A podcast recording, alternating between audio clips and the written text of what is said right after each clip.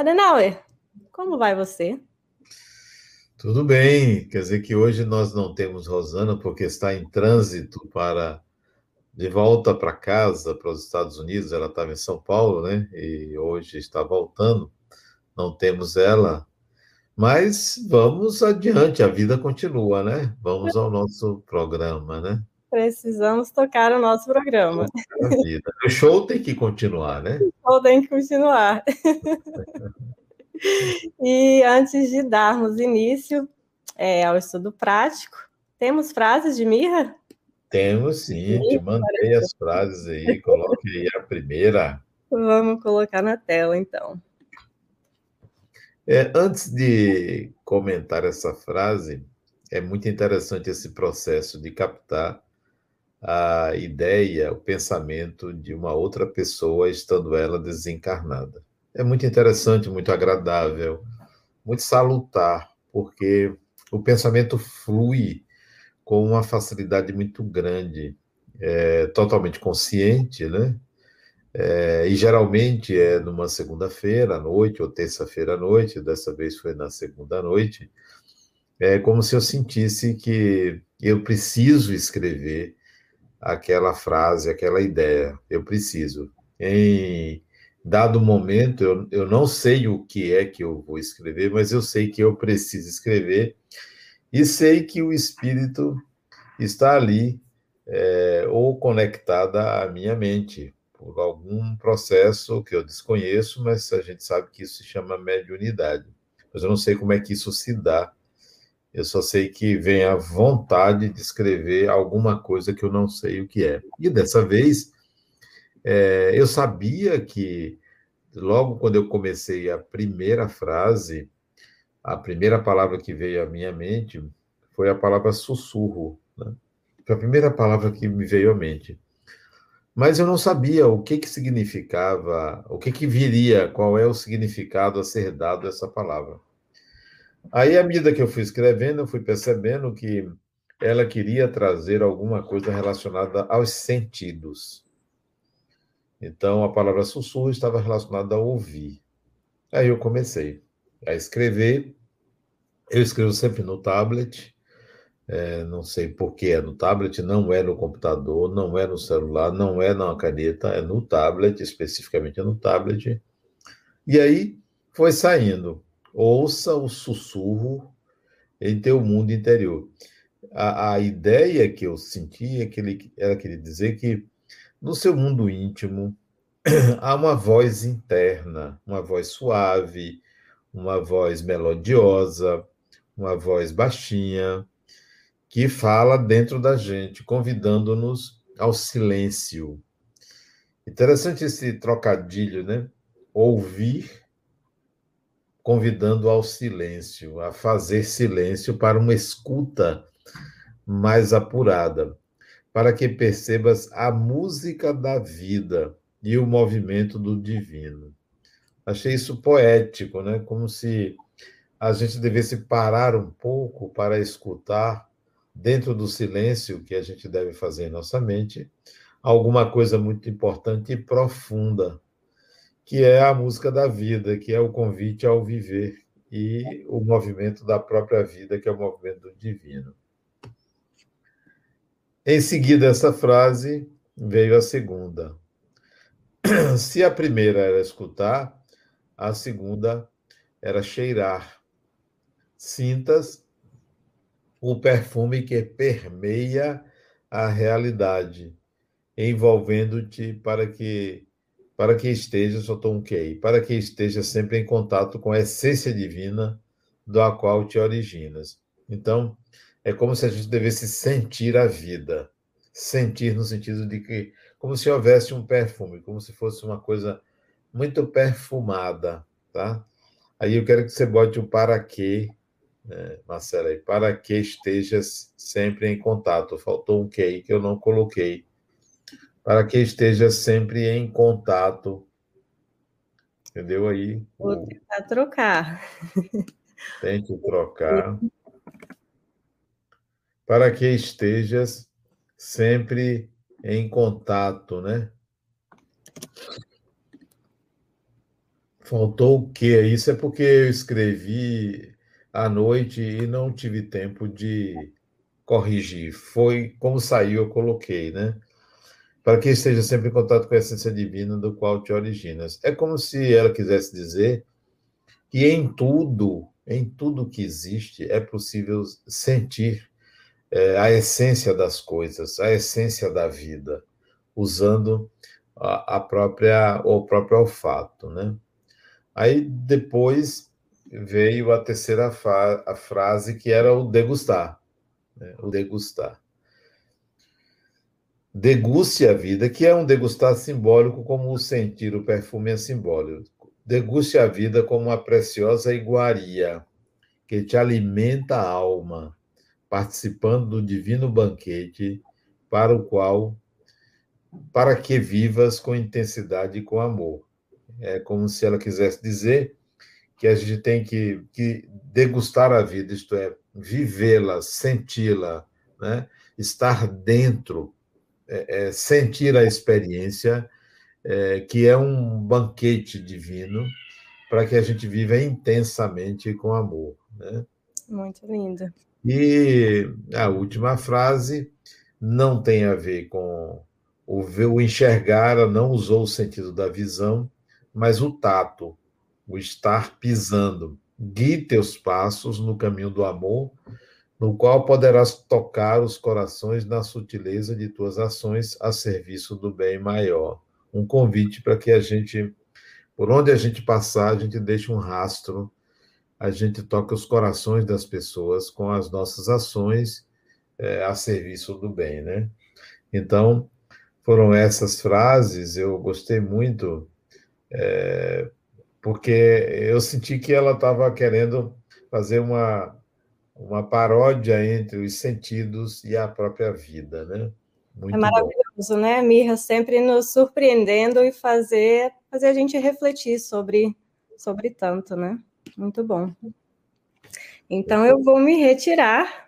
Eu estou vendo que Rosana está aí online. Ela colocou no chat: ó, boa noite, Adenauer Marcela. Mesmo indo para o aeroporto para voltar para casa, não posso perder o sagrado. um beijo, Rô. Volte logo. Nos encontramos amanhã. Ai, muito bom. Até daqui a pouco. Uhum. É, hoje nós vamos dar continuidade ao assunto da, de 15 dias atrás, do nosso encontro anterior, que é a persona. Na realidade, o, a vida, o viver, exige que nós é, utilizemos personas, muitas personas, quer dizer, muitas máscaras. É inevitável. Todas as vezes que você estiver em contato com alguém, você estará usando uma persona, você estará utilizando uma máscara, uma roupagem adequada àquele contato, àquele tipo de relação. Isso não quer dizer que isso seja uma farsa, que seja um fake de pessoa, seja uma mentira.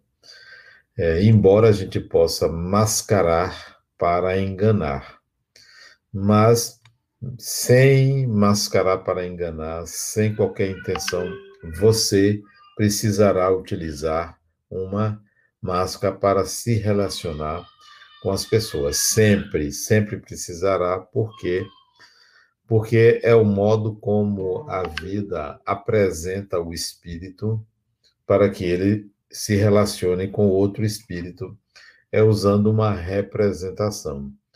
A persona é uma representação momentânea, instantânea, automática.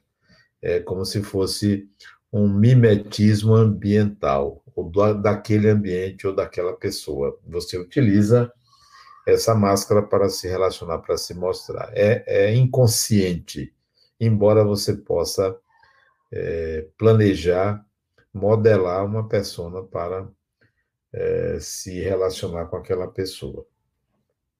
E mais, o que seria uma, um exercício prático de persona?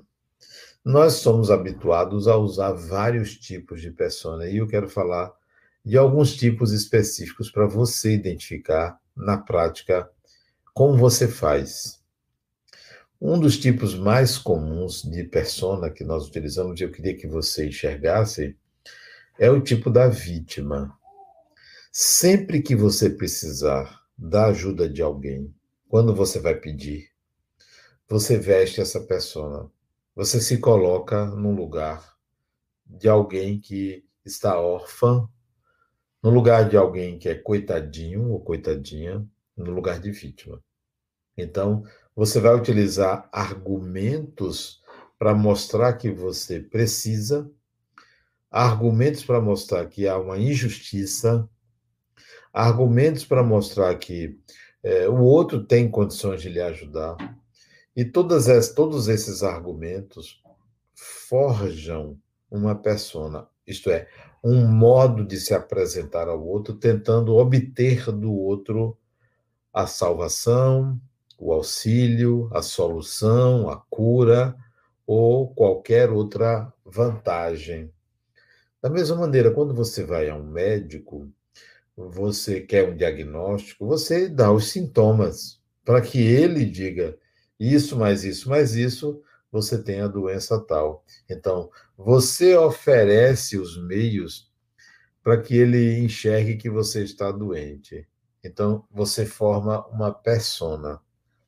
A persona é inevitável. Então, veja quantas vezes você utiliza essa persona com a esposa, com o marido, com o pai, com a mãe, com filhos, com empregados, com amigos, no, no ambiente de trabalho. Quantas vezes você se coloca nesse lugar de vítima? Em tempos de pandemia, é, esse lugar de vítima, ele é muito mais comum por quê? Porque é uma doença que atinge toda a coletividade, então você tem medo de tê-la, então você vai se mostrar alguém extremamente protegido ou protegida contra essa doença. Você vai estar ali em defesa, em defesa, vai se mostrar indefeso. Por isso que você veste uma capa extremamente protetiva, que é uso de máscara, distanciamento, não tocar as pessoas você está no lugar daquele que quer que o outro veja que você se protege. Então, observe esta persona na prática da vítima, do coitadinho, do necessitado, do órfão, é muito semelhante. E se você usa isso muito na sua vida, em várias partes dela, você demonstra uma fragilidade muito grande para as pessoas e que as pessoas começam a ficar é, rejeitando essa persona, porque é uma pessoa que demanda energia do outro. Você está sempre requerendo que o outro solucione o seu problema, a sua necessidade. Como ninguém está, quer estar nesse papel de doador constante, evita ter contato com uma pessoa que está sempre na vítima. Bom, então esta é uma persona comum. Veja na prática como ela atua. A segunda persona, que também traz uma série de dissabores, é a persona do guerreiro combativo ou do herói, onde você está sempre em defesa de direitos, em defesa das injustiças, em que você já está sempre se opondo a qualquer pessoa que tenha uma opinião que signifique superioridade. Você está sempre em defesa da, de uma oposição a quem está na superioridade. É o guerreiro, é o opositor, é aquela pessoa que é destemida na defesa de valores, de ideias, de ideais, onde o outro nunca é, é capaz né, de estar nesse lugar. Você vai ver sempre ameaças. O outro é uma ameaça. A atitude do outro é sempre condenável. Então, é, esse é o guerreiro, o combativo. Você sempre vai ter razão, porque você acha que você é a lei, é a ordem, é perfeito, é perfeita, está sempre certo, certa, está sempre no lado melhor, no lado mais é, próximo de Deus. Então, você tende a ter uma postura radical. O guerreiro é radical. Ele sempre vê ameaças. Então veja se você usa essa persona quando você está lidando com seu parceiro, com sua parceira.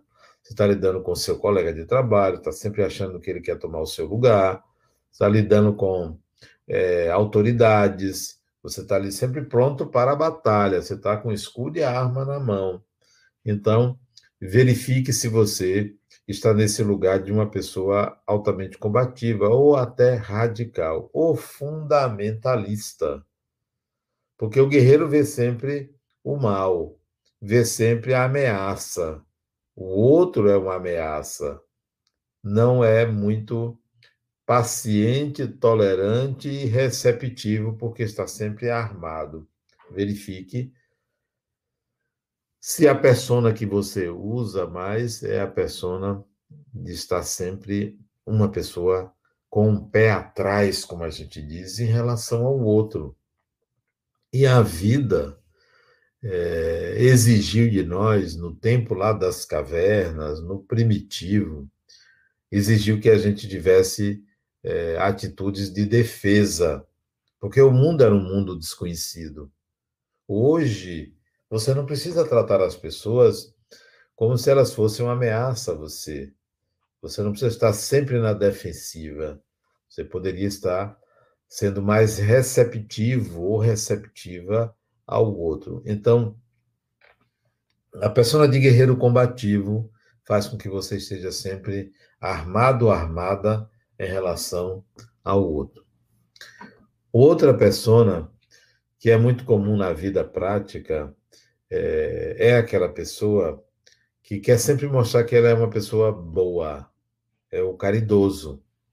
O caridoso, o perfeito, o altruísta, o benfeitor, sempre aquela pessoa do bem, escondendo o seu lado sombrio, o seu lado negativo, o seu lado desconhecido. Então, a persona do caridoso ela é muito comum para que a gente forme uma boa imagem para os outros, que a gente seja bem lembrado, bem falado, cheio de gestos é, bem colocados. Isso, isso é uma persona, é aquela persona da imagem positiva de si mesmo. E aí, o que, que acontece? Você faz um esforço muito grande para construir essa imagem muito positiva de si mesmo, escondendo o ser humano que você é. Essa persona é uma pessoa muito cruel, porque à medida que o tempo passa, as pessoas começam a perceber que você fez tudo para se mostrar super-humano. Fez tudo para se mostrar um Deus e não uma pessoa. Né?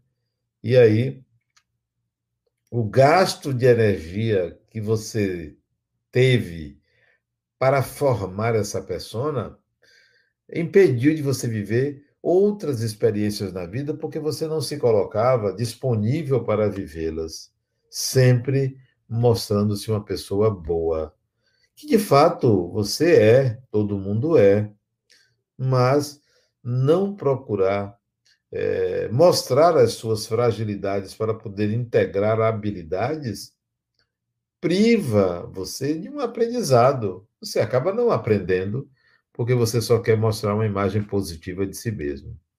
E geralmente, quando essa persona toma conta de nós, essa imagem positiva que a gente quer conservar para a sociedade, quando acontece uma dificuldade, você sai do sério, você demonstra um lado muito negativo, muito ruim. Você vai ao outro extremo, porque você cuidou muito de construir uma imagem positiva de si mesmo. Então, é importante que você verifique se essa pessoa do caridoso, do benfeitor, da pessoa maravilhosa, não lhe toma porque isso é, lhe coloca num lugar de superioridade, inflaciona o ego. Quantas pessoas na vida prática não se acham do lado de Deus, próximo a Deus, como se, se já fosse um anjo iluminado? São palavras é, que revelam o grau de alienação da pessoa, quando ela começa a se sentir superior aos outros, não entendendo que nós somos espíritos que caminhamos é, de uma maneira na vida a lidar com desafios, dificuldades, porque não tem nenhum ser humano na Terra, por mais maravilhoso que seja, por mais é, bondoso que seja, por mais altruísta que seja, que não se mostre ou que não seja uma pessoa, um ser humano. Todo mundo na intimidade é igual. Não tem superioridade senão naquilo que a gente começa a utilizar, que é avaliar o grau de evolução do outro. Por mais evoluído que seja o espírito, ele na Terra, encarnado, é um ser humano. Está sujeito às mesmas contingências. Está sujeito a viver igualmente de uma forma comum, porque não há nenhum, nenhum ser humano em regime de exceção na Terra. Assim, alguém que está sempre sendo protegido por merecimento. Não. Quanto mais evoluído, não se incomoda de lidar com desafios, com o mal, com as dificuldades. Então, essa persona de benfeitor, ela é cara. Isso não significa que você não seja uma pessoa boa, mas cuide para que isso não tome o seu é, a sua personalidade. A quarta persona é a persona da lei a persona do pai, a persona é, daquela pessoa que se acha a mais correta do mundo. As pessoas que só diz a verdade, como se existisse verdade. A persona de quem é legalista, que está sempre agindo corretamente, é a pessoa que corrige os outros, que avalia se quem está certo quem está errado, que diz o que é o bem e o que é o mal, que ocupa um lugar de racionalidade e perfeição. São pessoas extremamente contidas. Usam a persona da lei. Cuide para que você não esteja nessa persona e ache que você tem que corrigir o mundo. Porque essa persona é de quem está sempre querendo consertar as coisas, achando que tem a obrigação de ser juiz do mundo, de corrigir, de botar no lugar certo. Então, é uma persona muito rígida, porque não admite o erro, o equívoco, só admite uma via, não entende que o ser humano age contando com as suas habilidades e as suas inabilidades, portanto, a sua ignorância. Nós somos seres ignorantes, erramos por ignorância. Então, a persona da pessoa sempre certa é uma persona muito cruel, porque separa, exclui, julga, rejeita. É hora, então, de você identificar quando é que você é juiz do mundo. É quem tem sempre razão. Tem a religião mais correta, mais certa, segue regras morais rígidas. Isto é ruim. Porque ele tira da condição humana. E é uma condição absolutamente desejável que a gente enxergue. Eu sou um ser humano. Não sou perfeito. Não existe ninguém perfeito. Não existe verdade. Verdade é um arquétipo, é uma tendência. Porque se existisse uma verdade, nós estaríamos todos rigidamente obrigados a seguir aquela verdade. Uma verdade, entre aspas, é algo que se modifica ao longo do tempo. Então, a persona da lei é uma persona indesejável. Lembre que Jesus, quando ele estava aqui entre nós, lá mais de dois mil anos atrás, quando Pilatos perguntou o que era a verdade, ele se calou. Ele não disse nada. Até porque não é possível você identificar o que é verdade. O que é verdade para um é algo falso para o outro, é inacessível ao outro. Então, quando Jesus disse: Buscais a verdade, que a verdade vos libertará, essa verdade aí significa busque a consciência da imortalidade. Isso eu que estou traduzindo. Busque a consciência da imortalidade, esta verdade. Por quê? Porque é algo é, impossível do espírito burlar. Você nunca deixará de ser imortal. Você nunca deixará de viver a continuidade da vida. Então, verdade nesse sentido. Mas não tem uma, uma lição que seja a verdade única. Existem princípios que são, por exemplo, o princípio da imortalidade, que é algo inevitável, ninguém pode não viver. Então, a persona da lei é uma persona cruel. A pessoa fica sem sal, a pessoa fica chata, é, indesejada, poucos amigos. Ninguém aguenta uma pessoa que está sempre certa. Então, veja essa pessoa. Uma outra persona é a persona materna. Né? É mãe de todo mundo. Sempre vê os outros como filhos. Se a persona materna toma conta de você, você está sempre ajudando os outros.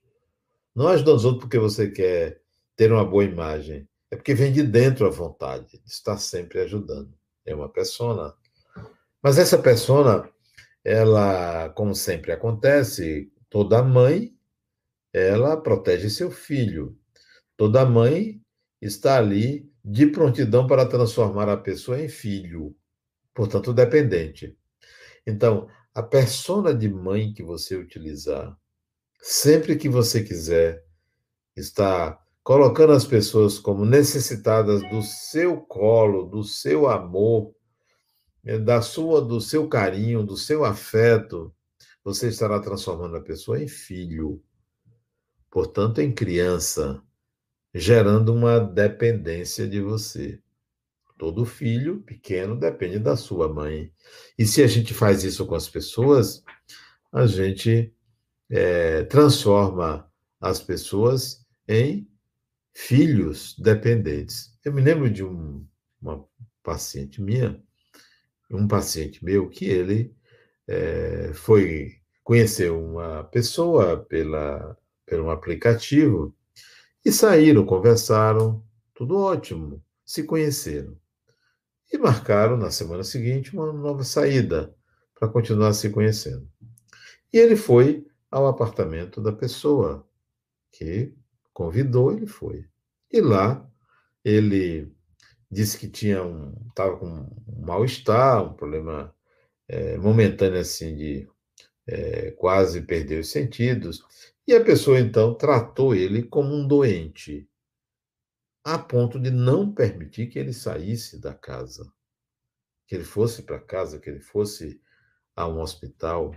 E ali ficou tratado como um doente, que era apenas um mal-estar momentâneo por alguma coisa que ele comeu. E ele se sentiu sufocado pelo excesso de cuidados, pela dificuldade de se desvencilhar daquela situação. A persona da mãe, a persona de alguém que quer manter o outro sob seu cuidado porque acha que deve e precisa fazer daquela forma. Então, é uma persona opressora. Eu não estou dizendo que a, toda mãe é opressora, não. estou dizendo que toda mãe cuida do seu filho. E quando você faz isso com adultos, você se coloca no lugar de que o outro é criança o outro precisa de você e só você pode resolver. Então, cuidado na vida prática com essa persona de criança, de, de mãe, né, do materno. A outra persona, a persona do professor ou da professora. Você tem sempre uma lição para dar aos outros. Você sempre tem um conselho. Você sempre tem a melhor história para o outro aprender. Você está sempre no lugar de quem sabe. É o sabe tudo. É a persona do sabe tudo. A pessoa mais informada. Você sabe o que aconteceu no Brasil, no mundo, na sociedade, sabe o que disse uma televisão, disse outra, disse o celular. Você está sempre antenado, antenada, para dar uma lição e não parecer que você é ignorante. Né? Outro dia, uma paciente minha me falou de um acontecimento aqui em Salvador. Eu não sabia porque eu não assisto televisão. Aí ela quase me chamou de, de, de burro, de ignorante, como eu não sabia. Toda a cidade sabia. Poxa, eu não sou obrigado a saber tudo. Até porque eu não preciso saber tudo. Eu até não tenho nem tempo de ficar sabendo de notícia de tudo. Ah, mas é uma notícia muito catastrófica. Eu digo, sim, pior ainda, eu tenho que saber até de todas as catástrofes. Não tenho que saber. Então, esse lugar de professor, professora, de sabe tudo, de ser a pessoa mais bem informada, é um desperdício de inteligência. É um desperdício de viver. Se você fica um tempo muito grande à frente de uma televisão, de um, ouvindo um rádio, ou olhando notícias é, nas redes sociais, para se informar, para saber o que está acontecendo, você está perdendo tempo. Porque você poderia saber o que está acontecendo para não ser uma pessoa desinformada uma vez por semana. Porque as notícias se repetem. E se repetem em mais de um veículo de comunicação. Você ficar atrás e procurar, se repetem. Então, a persona do sabe tudo é uma persona de desperdício de tempo e de armazenar na sua consciência informações desnecessárias. Desnecessárias. Como eu vou precisar saber que lá não sei aonde, no fim do mundo, é, tal pessoa é, se encontrou com o seu melhor amigo ocasionalmente. Para que quero saber disso? Para que quero saber que um trem descarrilhou lá na China é, e morreram 10 pessoas? Para que eu preciso saber disso? Estou citando exemplo, não que essas notícias não sejam importantes em si, mas eu não preciso estar sabendo de tudo, de cada coisa. É um desperdício de tempo. Seja uma pessoa seletiva, não esteja sempre na persona do professor ou do sabe tudo. É desperdício de tempo. Por último, há uma persona que a gente usa muito porque ela é uma persona ligada ao eu, à sobrevivência, é a persona da autovalorização. Autovalorização. É você se valorizar perante o outro. O que significa estar sempre se comparando com o outro, mas uma comparação onde você tende a enxergar a inferioridade do outro, não a sua. Então, a persona da supervalorização. Eu sou melhor do que Fulano. Eu vejo os defeitos em Fulano. Possa ser até que eu tenha, mas eu prefiro, ou preferencialmente, eu estou vendo o defeito do outro. Então, é a persona da autovalorização. E você, você nota isso quando alguém conta uma vantagem, você tem a tendência a contar uma vantagem melhor. Isso é a persona da autovalorização. Você está querendo se valorizar, você está querendo mostrar que você é, é também melhor. E tem gente que não percebe que essa persona ela toma tanto que a pessoa conta uma doença e você tende a contar uma doença pior que aconteceu com você, que você sofreu mais, é a autovalorização. O outro sofreu, mas você sofreu mais ainda. Olha como você é uma pessoa fantástica. Então, a autovalorização, nesse caso, entra em contato com a vítima e você mostra uma vantagem em relação ao outro. A persona da autovalorização conta sempre vantagem. Conta sempre o melhor. Se não é você, você tem um amigo, você tem um parente, alguém na sua família já viajou mais do que você, mais do que o outro. Alguém tem mais dinheiro do que o outro, tem mais saúde do que o outro, tem sempre mais do que o outro.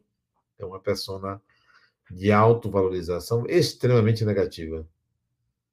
Porque a pessoa diz, poxa, fulano é vaidoso, tem o ego inflado, porque se coloca sempre acima dos outros, em tudo. E se não encontra algo para mostrar a sua própria superioridade, se vale de um ídolo, de alguém assim que está muito em evidência para contar uma coisa que a pessoa sabe daquele ídolo e o outro não sabe.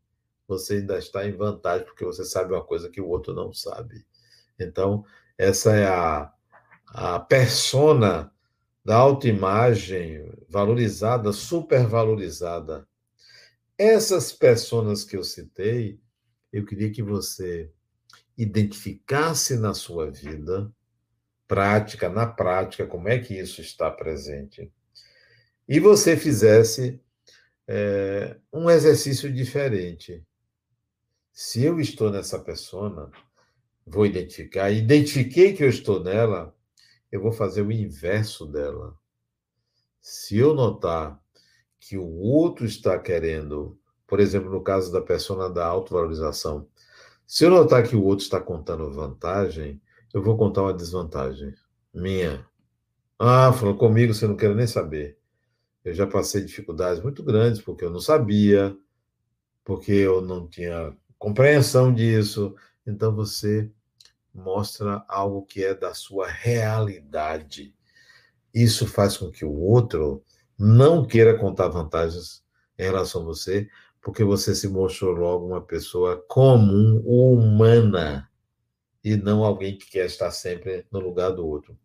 Se você é a lei, está sempre querendo é, consertar o erro, mostrar que o outro está errado porque você está certo, para você sair dessa persona, fale de uma transgressão sua, fale de um erro que você cometeu. Porque aí o outro vai dizer, poxa, fulano é sempre certinho e agora está mostrando uma inabilidade, vai lhe acolher. Se você é sempre materno com o outro, experimente ir para o lado oposto sendo paterna ou paterno. Isto é, fulano, se você está passando essas dificuldades, é importante que você é, se esforce para sair, que você encontre forças, que você se equilibre.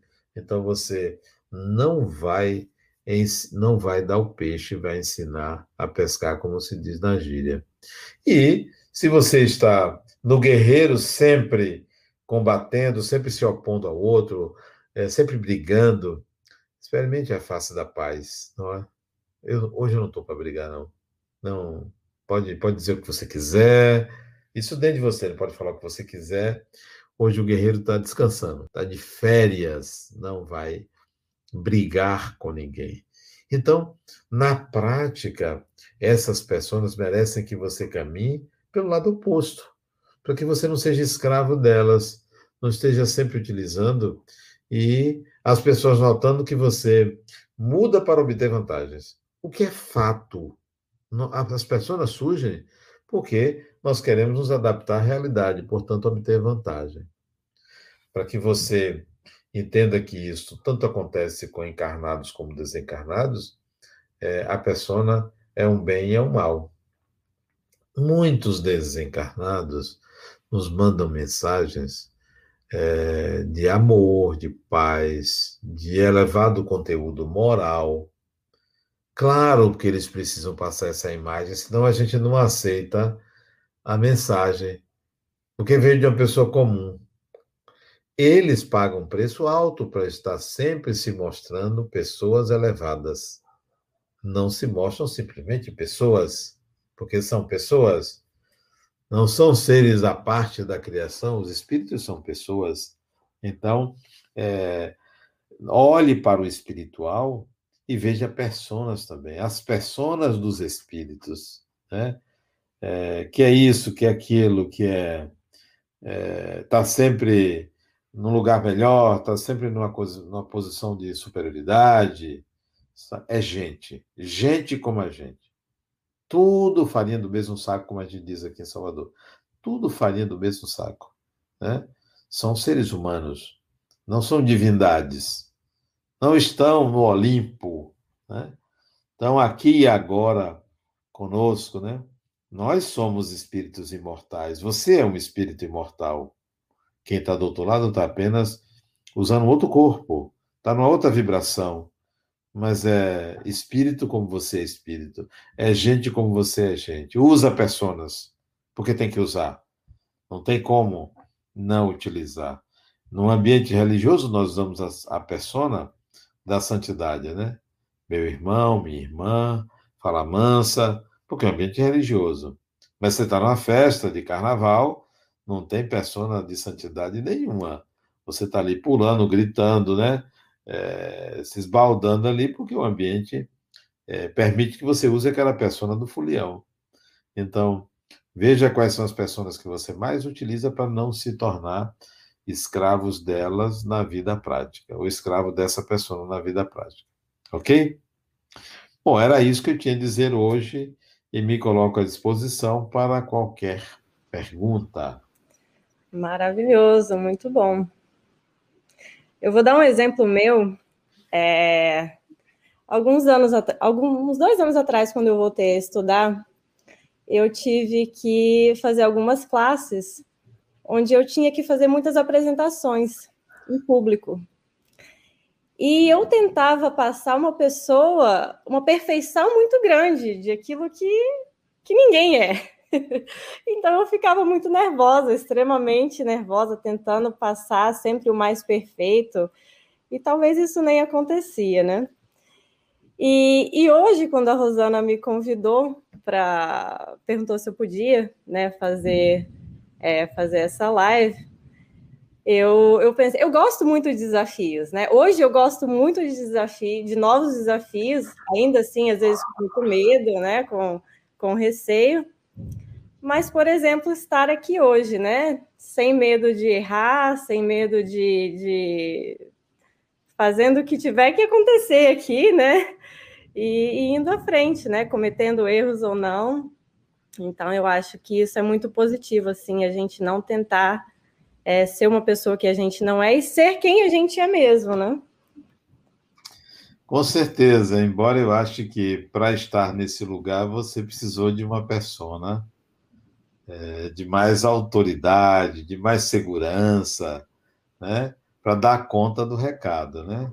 Sim. E que quando terminar a live você vai dizer, ufa, ainda bem, né? Que eu que saiu bom Agora eu estou aliviada, quer dizer, você sai daquela persona que você estava, de ter que segurar as pontas, de ter que falar bem, ter que se apresentar bem, e é, você se livra dessa persona, dizendo, ah, agora acabou, ainda bem, ainda bem que na próxima é a Rosana, né? Aí você quer sair logo daquela persona. Né? Ai, a gente tem uma pergunta aqui do Daniel. Ele diz: na autenticidade mais solta de nos expressar com naturalidade, como se estivéssemos em casa, é algo, de, é algo da persona que se encontra com seu verdadeiro eu, na dimensão espacial acima deste plano? Essa autenticidade, Daniel, é, de se expressar de forma natural, espontânea, como se estivesse em casa, isso também pode ser uma persona, tá? Essa naturalidade. É, se essa naturalidade está presente quando você está sozinho com você mesmo, ela pode não ser uma persona, porque você está só. Mas se você está com outra pessoa e quer é, se sentir solto em casa, é uma persona. Então não é o verdadeiro eu. Nós estamos ainda longe de expressarmos o verdadeiro eu porque ainda precisamos das pessoas para existir. Mas essa naturalidade que você se refere se aproxima mais do verdadeiro eu, do que a rigidez que muitos se apresentam. A Aliomar Lopes. A manipulação da persona pelo personagem não é uma forma de sobrevivência? Sim, sim, é uma forma de sobrevivência. Nós precisamos da, das pessoas, não podemos dispensá-las, porque é uma questão de adaptação, de sobrevivência ao meio. Só que nós temos, Aliomar, que utilizar as pessoas, não deixando que elas nos cooptem e permaneçam conosco constantemente. Nós temos que variar essas pessoas para que elas não nos dominem, né? A Nélia Cardoso diz: Como nos reconhecer numa persona cujo outro nos enxerga divergente do que nos vemos? Nélia, o outro sempre lhe verá diferente do que você é. Sempre. Porque é o olhar do outro. É a lente do outro. Por mais que eu queira me expressar de uma forma, o outro não me verá totalmente como essa forma. Vou dar um exemplo de Jesus. Ele tinha uma maneira de, de, de, lidar com as pessoas. Mas um dia ele perguntou: Quem dizem os homens que eu sou? Isto é, ele queria saber como é que as pessoas viam ele. Porque ele sabia como ele se manifestava, mas não sabia como é que o outro enxergava ele. Então, nunca o que o outro vê em você é o que você vê em você. Há sempre uma diferença. E ela também diz: é possível termos mais de uma persona diante das. Eu me identifiquei muito com duas: a persona da lei e o da mãe. Pois é, muitas pessoas. Centenas nós temos, a depender do ambiente. Para cada ambiente, uma persona. Aí a Paula Moraes, ela fez um comentário que você estava dizendo. Por isso que se acha que o mal predomina. A mesma notícia ruim circula quase que a semana toda. A positiva apenas uma chamada e pronto. É, Paula, você tem razão. Agora pense assim, sobre notícia ruim e notícia boa. As notícias são produtos. É igual a uma fruta que você compra no mercado. É um produto, notícia é um produto. Por isso que tem empresas de comunicação. Elas vendem notícias. Sejam boas, sejam ruins elas vendem notícias que anunciantes pagam para que aquelas notícias sejam divulgadas. Então, você compra a notícia. Você está dizendo que ela é boa, você está dizendo que ela é ruim. E às vezes o anunciante diz que é boa ou diz que é ruim. Mas todas duas têm um preço. É uma empresa que vende um produto chamado notícia e compra das agências de comunicação, elas compram notícias. Então, notícia é um produto. Quando um repórter vai num bairro noticiar um, assalto, né, tá ali e é, entrevista o comerciante que foi assaltado ou o passante ali que foi assaltado, isto é um produto. Você pensa que por ele estar ao vivo, ele está apresentando a verdade. Como assim? Ele tem todas as informações? O sujeito já foi julgado? É realmente dessa forma que deve ser divulgada aquela informação? Não, ela é colocada de uma forma que você pense que aquilo é verdade, mas é sempre uma notícia, é sempre um produto que se vende. As televisões, jornais, as internets, as mídias vendem notícias. Portanto, não tem notícia boa, não tem notícia ruim. A questão é, é você selecionar o que você quer ver, selecionar. Mas o que você vai ver é sempre uma informação que está sendo vendida para você. Ok?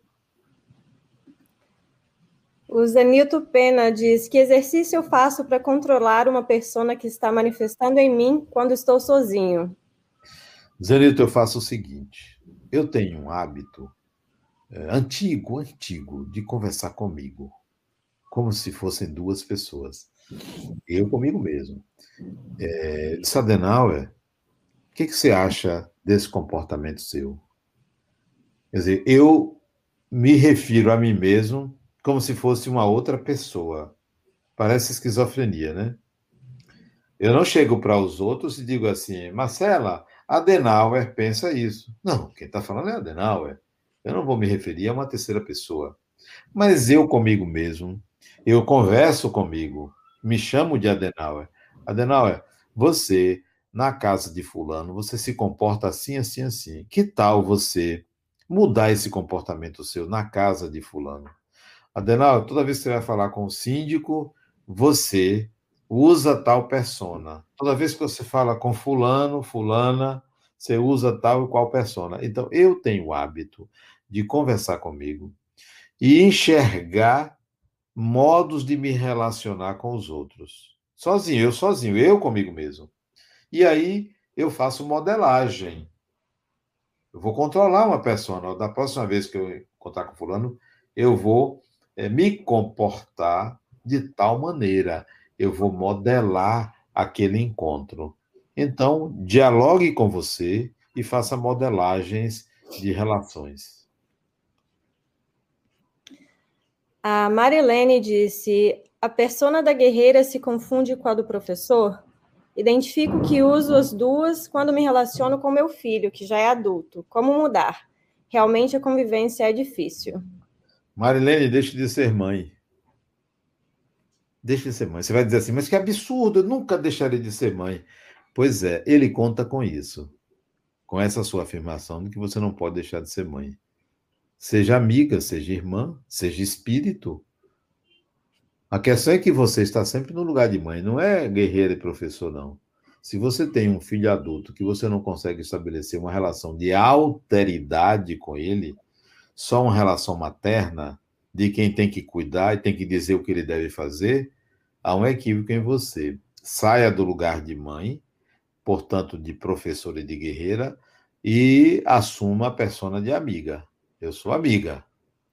O destino dele pertence a ele, não me pertence mais. Pense assim. É, eu acho que por hoje é só. Temos um comentário aqui em espanhol. Silvio Salvador. De onde você fala, Silvio? Fiquei curiosa. Vivemos tempos difíceis, momentos de demonstrar nossa integridade é o que sabemos. Escreve para gente, Silvio, de onde você é. é. Silvio, quando, gente, quando você fala vivemos tempos difíceis, os tempos sempre foram difíceis, mas vivemos tempos mais fáceis. Eu vou me opor a essa fala.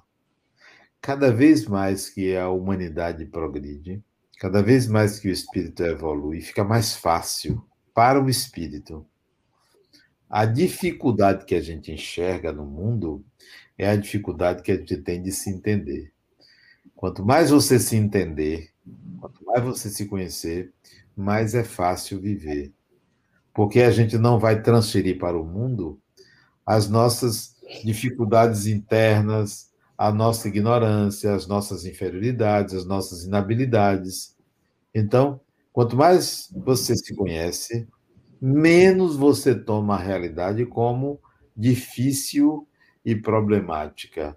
É desafiadora, mas você vai conseguir uma forma de lidar com ela sem considerar que está tudo um caos, que está tudo difícil. Cada vez fica mais fácil para o espírito a cada conversa nossa, eu aprendo mais. Porque quando a gente fala, a gente aprende mais e fixa mais o conhecimento. Mas também, quanto mais eu aprendo, mais eu vejo que tem muita coisa ainda a aprender. A aprender. É verdade. Então é isso. Boa noite. Boa noite, pessoal. Boa noite Até a próxima. Eu de volta nos bastidores e a Rosana de volta aqui na telinha. Até mais. Até mais.